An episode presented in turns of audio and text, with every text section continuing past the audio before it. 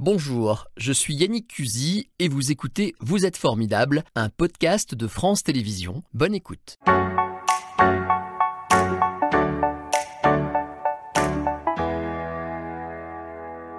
Bonjour Geoffrey Ayandé, bienvenue. Bonjour, Non, merci de m'accueillir. formidable. J'ai plein de choses, j'ai votre livre dont on va beaucoup parler et qu'on va voir qui s'appelle Bijoux anciens. Des bijoux sont devant nous, vous allez m'expliquer tout ça. C'est un domaine que je domine pas du tout, donc j'adore, parce que je vais pouvoir apprendre plein de choses. Et je vais essayer de vous donner quelques éléments euh, sur ce monde. C'est très intriguant. Déjà, je vois que ça scintille. Oui, y a oui, des choses plutôt. anciennes. Alors, on va commencer par vous présenter. Euh, pour être très très précis, je vais prendre les bonnes fiches. Alors oui, je voulais juste vous faire la remarque. Voilà, je me promenais tout à l'heure devant la machine à café, je raconte Mhm. tout. Et hop, de quoi on parle dans la presse régionale Des bijoux. C'est-à-dire qu'il n'y a pas que dans- pendant les fêtes, d'ailleurs, c'est tout le temps. Il y a des Sujet pages d'actualité. sur, euh, comment ils disent, Euh, ça sublime l'allure. Vous êtes d'accord Parfait. D'ailleurs, d'où vient l'amour des bijoux, vous? Alors moi, je suis d'une famille d'antiquaires lyonnais Ah. et j'ai toujours apprécié les bijoux. Ça a été euh, bah, ma passion euh, depuis, euh, depuis, depuis très très longtemps. Donc après, j'ai fait une formation de gémologue. Donc, euh, Alors, je ne l'ai pas dit, il faut que je dise quand même. Vous êtes ce qu'on appelle effectivement. euh, Alors, d'abord, vous êtes dirigeant de la maison Rayondé. oui, On dit comme ça dans le monde de la parfait. Si on fait de boulangerie, on ne dit pas je suis dirigeant de la maison euh, Cusy, par exemple. c'est beaucoup plus classe. Pour, euh, quoique, quoique. Quoique, quoique. Vous êtes spécialisé dans les bijoux anciens, expert judiciaire, Tout à fait. on y reviendra, et donc gémologue, et vous êtes professeur à l'Institut national de gémologie. Exactement. Pour les naïfs qui ne savent rien comme moi, la gémologie, c'est quoi? Alors, c'est les gemmes, hein. donc c'est les pierres qui sont plutôt utilisées dans le domaine de la bijouterie, de la joaillerie. hein. Ouais, d'accord, bah voilà, une belle définition. Ce livre dont je parlais euh, tout à l'heure, en fait, c'est quasiment une Bible, c'est drôlement bien fait. Merci. Je le recommande. Vous êtes euh, co-signataire avec, on va quand même le dire, une préface de Victoire euh, Oui. de Castellane. Euh, on part de 1800 à 1950. Et alors, ce qu'il y a de bien, c'est chez Flammarion, je le dis, si on veut le retrouver pour les fêtes, c'est que vous l'avez chapitré. Euh, c'est drôlement bien fait. Et alors, on voit les matières, on voit les époques, ça c'est très important, on va y venir. Et quelques mots sur les grandes maisons. Voilà, si on veut tout savoir, il y a aussi des chapitres par euh, type de bijoux, les bagues, les bracelets, Tout etc. à fait. Voilà, on va essayer de remonter un petit peu le fil de tout ça euh, pour en parler ensemble. Alors, euh, allons-y. On remonte à 1800. Oui. Déjà, c'est important Hmm. parce que en fait, avant, il y avait, il reste quasiment rien, c'est ça Alors non, non, vous, aviez bien des choses, hein, mais en fait, euh, l'industrie joaillère se reconstitue. On est après la Révolution, hein, notamment sous l'impulsion de Napoléon. Euh, tout le métier se réorganise. Voilà. Donc vous avez euh, les ateliers qui renaissent à nouveau, et vous avez de, de fort beaux bijoux. J'ai amené un exemple légèrement plus tardif, hein, puisque par le biais des poinçons, on arrive à voir les époques. Ah, ça, c'est 19e siècle, ça 19e, celui-ci. Les plus proches de Napoléon, vers euh, début 19e On est, on est un petit peu euh, 1819. On arrive à dater les bijoux grâce aux poinçons. Donc vous avez un poinçon d'état, euh, les téléspectateurs peuvent le faire, prendre une petite loupe, et on arrive à avoir des éléments sur les époques. Alors, On va le regarder un petit peu, on va en profiter parce Oui. qu'on a un gros plan. Euh, D'abord, comment on appelle cet objet? Alors, c'est euh, un collier. Surtout, surtout, on a des émobressants. C'est des techniques qui ont été développées en, en, en Bresse, des techniques Ah, mailles. Exactement, c'est pour ça que je, euh, je, vous- je tenais à vous le présenter aujourd'hui. L'état est parfait, donc vous avez de l'émail. Euh, où est l'émail? À l'intérieur Là, vous petits- l'avez ici. Donc vous avez les gemmes, hein, les gemmes euh, notamment vertes, et vous avez tout un travail d'émail qui est très particulier. Et c'est un bijou qui a déjà 200 ans, et l'état est quasi parfait. C'est quand même rare sur le marché. Ça vaut combien, ça? Ça vaut. souvent. Hein. Ça vaut- parle de bijoux, on parle de Non, non, valeur. non, non, non, non, mais exactement. Ça, sur ces pièces, on est à plus de 5000 euros pour ce type de pièces. D'accord. Et qui portait ça à l'époque? C'était plutôt des, des voilà. Alors, imagine évidemment des femmes. Plutôt, plutôt, mais c'était porté. Oui, oui, naturellement, naturellement des, euh, des femmes. Là, c'est c'est quand même un, un collier à- en matière précieuse, donc euh, c'est assez, assez haut de gamme, mais c'était porté que dans quelques occasions. Hein. Ce n'était pas des bijoux du quotidien. Maintenant, on porte ces bijoux tous les jours, hein, c'est naturel. On veut les porter tous les jours. Là, c'est dans certaines occasions, et c'est pour ça qu'il est parvenu jusqu'à nous. Alors du coup, moi, ça me passionne. Comment Tant pis, c'est pas l'ordre des questions que j'avais prévues. mais, euh, quand on a ça, est-ce qu'on est capable J'imagine pas, mais on- par exemple pour les tableaux, pour plein de choses, on arrive tellement à remonter au détail de la création, de, du propriétaire. Est-ce qu'on sait là précisément à qui a appartenu et qui a porté ça ou pas Ah, c'est possible de le savoir C'est possible, c'est une très bonne question. Donc je vous ai parlé du poinçon, je vous ai parlé du poinçon euh, d'état. Donc on a un poinçon d'état, ça nous permet à peu près de les dater, Ouais. hein, de savoir d'où ça vient, si c'est français ou pas. Et vous avez un poinçon de maître, donc on pourrait le savoir. Donc poinçon de maître, on a des initiales et puis un symbole. Donc avec ça, on arrive, on pourrait savoir. En l'occurrence, je l'ai pas, mais on aurait pu. On aurait pu. Donc euh, voilà, pour ceux que ça intéresse, vous prenez une petite loupe, vous regardez, on a, on a ces symboles-là, euh, et on peut savoir, on peut savoir qui l'a créé, quel atelier l'a créé. Magnifique, ça fait voilà. référence à l'histoire. Alors effectivement, euh, je l'ai lu dans votre livre, la description et l'évolution des bijoux se fait en fonction des époques tout entre en jeu, le contexte historique et économique, puisque les matières premières diffèrent en fonction des époques et de ce dont on dispose, si j'ai bien compris. Et puis aussi, euh, ce que les gens à cette époque-là ont découvert de leurs temps anciens à eux, c'est ça hein Exactement. etc. Ah ben, tout à fait, tout à fait. Il y a des phénomènes de mode, hein, puisque euh, là, dans, la, dans le cadre de la découverte, c'est d'actualité, puisqu'on parle de la découverte euh, du tombeau de Toutankhamon, et ben, à nouveau, on remet au goût du jour les bijoux égyptiens et on, on s'en empare donc on est à l'époque Art déco, et ben on fait avec des formes géométriques, mais on évoque l'Égypte ancienne. Mais tout à fait. Vous avez parlé de, de enfin, je vous ai branché là-dessus sur ce cap euh, à partir de Napoléon et la Révolution. En fait, c'est la fin des corporations qui a, qui a, qui a provoqué une rupture, c'est-à-dire que la profession s'est désorganisée, ça Exactement, exactement. Il a fallu réorganiser tout, euh, tout ça, puisqu'on a effectivement, il y avait les, les, les, corporations, donc il a fallu du temps pour que ça se réorganise. Euh, effectivement, ça s'est créé Premier Empire, et notamment sous l'impulsion de Napoléon. Et Napoléon lui-même était un défenseur de, plein de métiers, on le sait, hein, il a inventé plein de choses pour ça, et en particulier de vos métiers à vous? Euh, Tout à fait, tout à fait. Il y avait un aspect un peu marketing hein, dans, tout ça, et puis euh, Joséphine aimait les bijoux. On a notamment fait Pour plaire à Joséphine, qu'est-ce qu'il aurait pas Voilà, voilà. Il y a, donc on retrouve, on retrouve des écrits, c'est assez tracé tout ça, et à ce sujet-là, on a même fait l'analyse de la bague euh, de couronnement de l'impératrice Joséphine qui est conservée à Malmaison. Donc vous avez des choses, la pierre a été remplacée, les bijoux vivent, hein, donc voilà. Et maintenant, grâce aux techniques de gémologie, ben, on arrive à tracer les gemmes, savoir d'où ça vient. Euh, c'est un petit peu une petite enquête. Alors, les matières, venons-en aux matières. L'or, superstar. Oui, oui. Pourquoi? Parce que c'est inaltérable? Exactement, exactement. Ça bouge pas, quoi. Non, non, ça bouge pas. Effectivement, euh, vous avez l'or en fait en termes de, de matière. Vous avez précieuse. Vous avez l'or, le platine qui est un petit peu moins connu, donc euh, c'est gris. Et puis vous avez l'argent également très utilisé. On a ces trois, ces trois matières. Aujourd'hui encore, sentimentalement, l'or euh, arrive en tête des, demandes et des, préférences? Oui, je crois que euh, ça, domine, ça domine effectivement le marché. Après, vous avez différents titrages. Hein. Vous avez dû entendre parler de l'or 18 carats, il y a du 14 carats, il y a du 9, il y a différents titrages. Alors j'ai noté dans les matières, parce qu'on ne va pas faire tout le livre et il faut absolument le, l'acheter pour avoir tous ces détails sur les matières, sur les époques, mais j'ai noté moi un truc qui m'a, j'ai noté ce qui m'a intrigué en fait. Au XIVe siècle, il y avait les cheveux comme euh, ah. ça c'est, fou ça. Alors en plus moi, vous imaginez, ça me fascine. euh, matière naturelle précieuse, les cheveux. Exactement, on utilisait les, les, cheveux pour les bijoux, donc on pouvait en faire euh, soit euh, on pouvait l'avoir dans, dans, des bijoux reliquaires ou même en bijoux complets, c'est-à-dire les cheveux pouvaient être tressés, on pouvait en faire des colliers, on pouvait en faire des bracelets. C'est fou ça. Ah mais c'est complètement fou. Et on non, ça n'existe plus. Si vous voulez, ça s'est arrêté avec la guerre de 14. On est, on est vraiment passé à autre chose. Mais vous aviez des bijoutiers qui étaient spécialisés dans ce travail-là, qui faisaient que ça. Donc on est 19, euh, euh, plutôt 19e, hein. c'était très à la mode. Après, ça a changé parce qu'on a... Napoléon on avait d'ailleurs une, une, chaîne de montres faite en, cheveux. Hein. Voilà, on en revient de encore une fois. qu'il avait vaincu. il me semble que Joséphine, mais voilà, pour l'anecdote.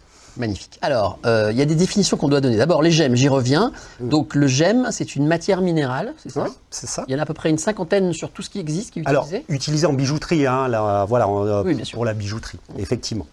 D'accord, je pensais que vous alliez développer sur le gemme. Ah, non, non, non, non, mais euh, je vais, les développer. On entend souvent les, les, les, les, gemmes dites précieuses. Donc, on parle bien souvent des diamants, des saphirs, des émeraudes et des rubis. Maintenant, ça porte juridiquement, c'est tous les gemmes. on sait tout de suite ce que c'est pour le coup. Voilà, voilà, c'est beaucoup plus appris qu'en fait, c'est la loi qui définit euh, la, matière précieuse. C'est pas comme ça aléatoire et c'est pas juste l'histoire. Il y a des lois précises. Oui, vous avez un texte législatif qui euh, qui a défini un petit peu le, qui définit les gemmes et notamment pour les types de traitements dans nos métiers. Il y a des traitements, on peut améliorer les gemmes.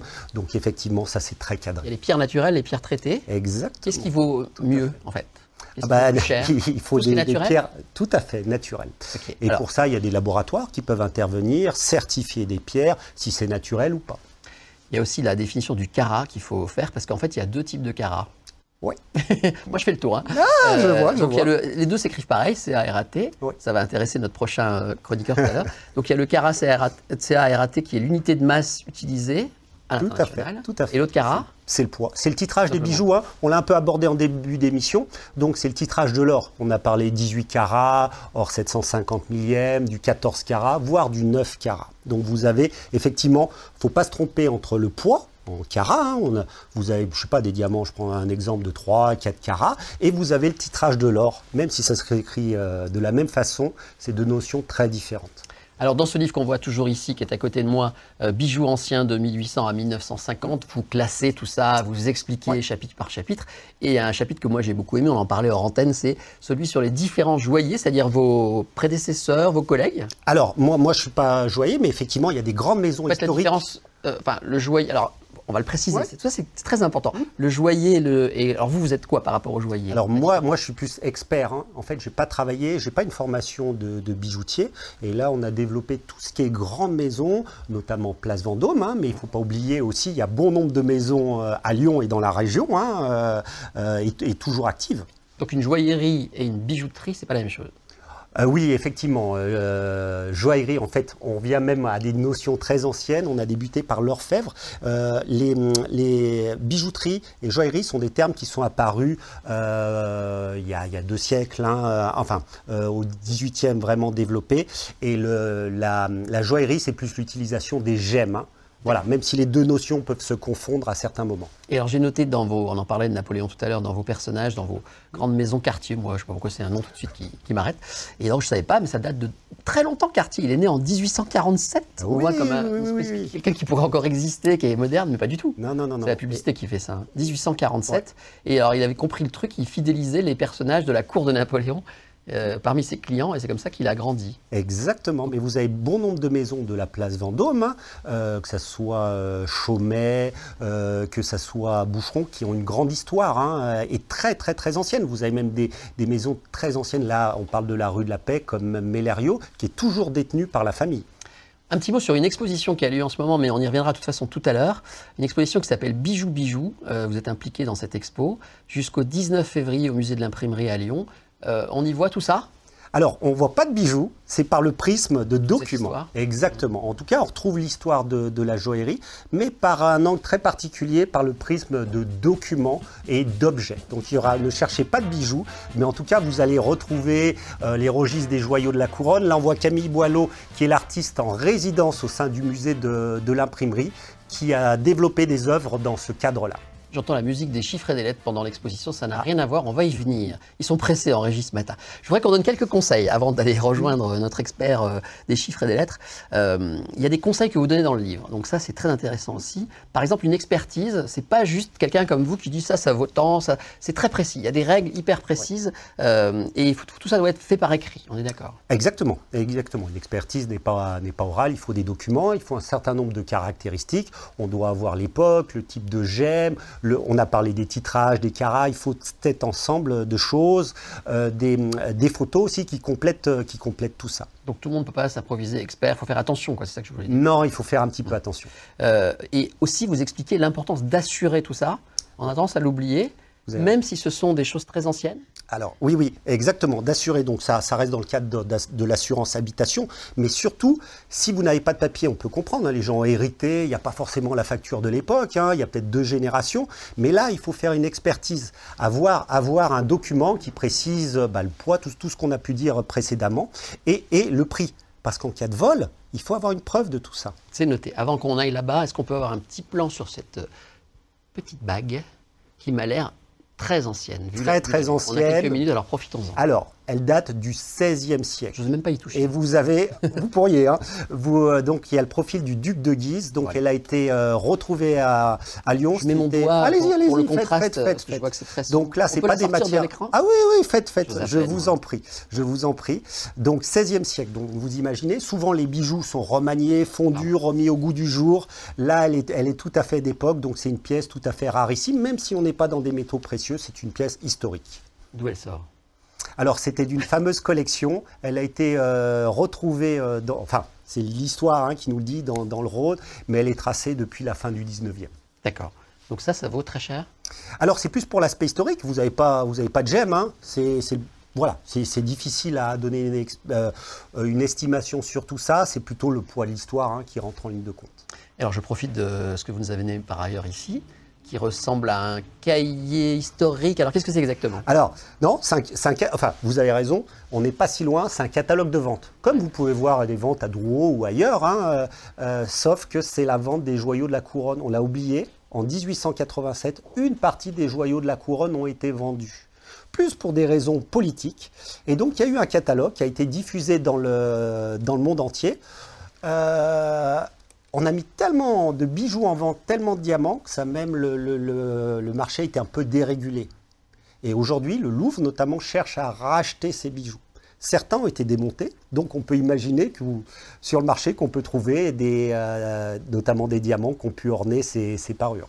Est-ce que tout est en France ou en Europe? Est-ce qu'il faut bouger beaucoup pour retrouver euh, des choses aussi anciennes, aussi rares? Aujourd'hui, on en est où? Ou est-ce que tout est parti dans des pays où il y a plus d'argent en ce moment? Oui, oui, c'est un peu ça. Les, bijoux, oui, oui, oui, Les bijoux euh, partent, notamment tout ce qui est euh, tout ce qui est bijoux français.